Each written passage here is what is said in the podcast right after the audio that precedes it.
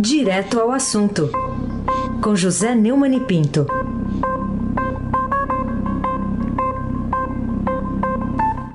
Neumani, bom dia. Bom dia, Raíssen Abac, Carolina Ercolim. Bom dia. Almirante Nelson e o seu pedalinho. Bárbara Guerra, Moacir Evangelista Biasi, Clã Bonfim, Manuel, Alice e Isadora. Bom dia, melhor ouvinte, ouvinte da Rádio Eldorado, 107,3 FM. Aí se abaque, o craque. Começar com um destaque do Estadão, que revela que os estados têm testes de Covid próximos de vencer. A gente falou mais cedo dessa notícia aqui também, que está no Estadão de hoje. E o que, que ela traz de chocante, Neumani, né? Revelando aí, por exemplo, o que? Incompetência, descaso, o que, que ela está revelando? É, a notícia é que além dos 6 milhões e 860 mil é, testes né, de RT-PCR no armazém do Ministério da Saúde no aeroporto, perdem a validade no mês que vem, em janeiro, pelo menos 605.500 testes em 17 unidades federais e em Brasília. A matéria é de Matheus Vargas, da sucursal do Estadão, é, em Brasília. Né? O, o, Estadão revelou no domingo que 7 milhões e 100 mil exames estão em um depósito do Ministério da Saúde em Guarulhos, ou seja, não foram enviados ao SUS em plena pandemia. Do total encalhado, 96% perdem a validade nos dois próximos meses. O estoque é superior aos 5 milhões de exames realizados até agora no SUS a responsabilidade dos, sobre os testes se transformou numa disputa federal é, com os governos do Estado, como tudo que acontece no Brasil, principalmente porque o Bolsonaro considera que o, o seu adversário, um adversário a vencer, a superar na eleição de 22, é o governador de São Paulo, será o governador de São Paulo, é, João Dória.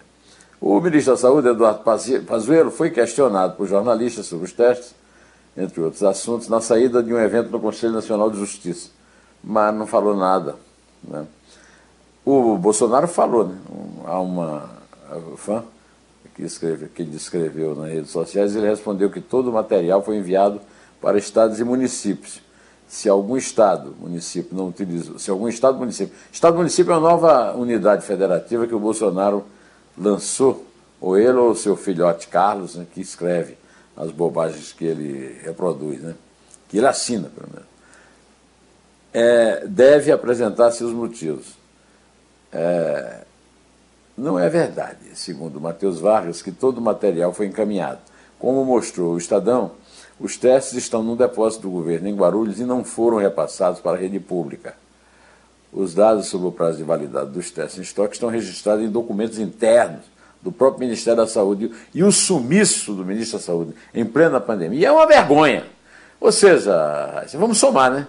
Logística incompetente, que esse, esse intendente não tem nada de logística, né? Descaso com a vida do povo e sabotagem no combate à pandemia. Vamos falar sobre o artigo hoje na página 2 do Estadão de Opinião, né, chamado A Ignorância Racista de Bolsonaro e Mourão. Que motivos você elenca nesse texto para chegar a essa conclusão né, sobre o presidente da República e o seu substituto eventual? A ignorância racista de Bolsonaro e Mourão se baseia no fato de que, ao negarem o legado racista da escravidão, o presidente e o vice se revelam seus aurados. Como eu faço sempre aqui, nas quarta-feiras em que publico artigo no Estadão, vou ler o último parágrafo com a sua vênia.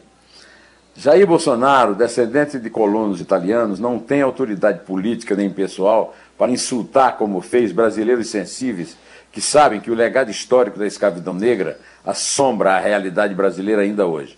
Nada, portanto, o autoriza a considerar lixo o patrício que condene o abominável massacre de Porto Alegre como resultado dele. Ao eliminar o nome da vítima de sua manifestação execrável, ele deu força à expressão homem invisível, da lavra do norte-americano Ralph Ellison, como a mais completa definição de racistas que se escondem como daltônicos, entre os quais ele e seu vice-presidente, orgulhosos da própria ignorância e executantes de uma política que ignora a história para reproduzir suas infâmias.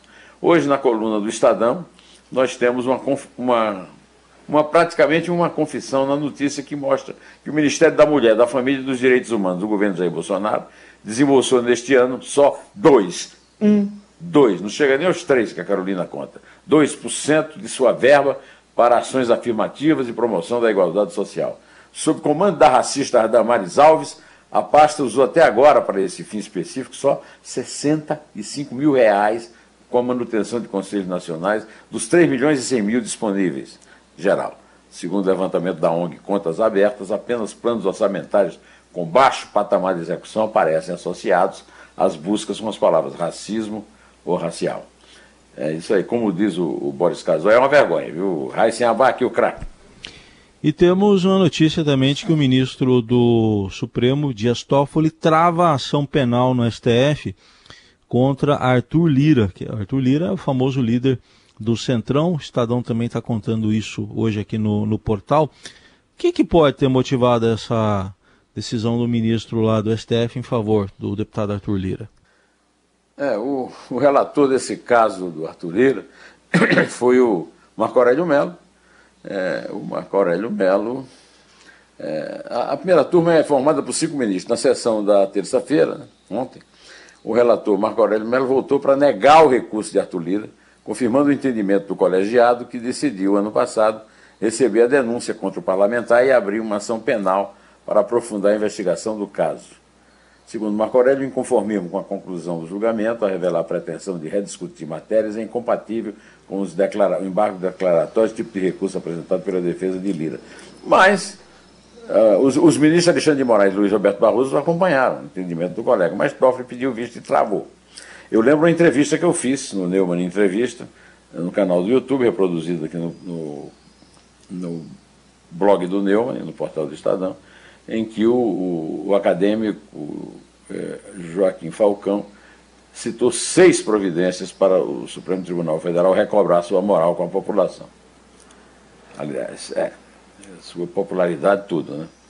Uma delas é acabar com esse negócio de vista, que isso é um absurdo. Vista sem fim, vista sem prazo, fim da picada. Carolina Ercolim. Carolina Ercolim, você já sabe, é tintim por tintim.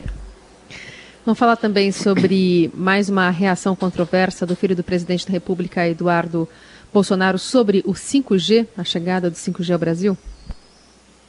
O deputado federal Eduardo Bolsonaro apagou, viu, a publicação nas redes sociais, o recurso dos covardes, em que destacou a adesão do Brasil ao programa Clean Network sobre a tecnologia 5G. No texto apagado, o filho cita que a iniciativa é uma aliança global para um 5G seguro, sem espionagem da China. Acontece que a embaixada da China não deixou o recado mal criado sem resposta. Para a diplomacia chinesa, o parlamentar solapou, e é isso mesmo o que ele faz, Eduardo Bananinha. A relação amistosa entre os países com declarações infames e o Brasil poderá arcar com consequências negativas. Vamos esperar para ver que consequências são essas, e esse é o segundo atrito com a China, criado pelo deputado que é presidente da Comissão de Relações Exteriores e Defesa Nacional da Câmara por causa da militância virtual. Pagar tweets é um ato covarde de quem abusa da força do parentesco próximo.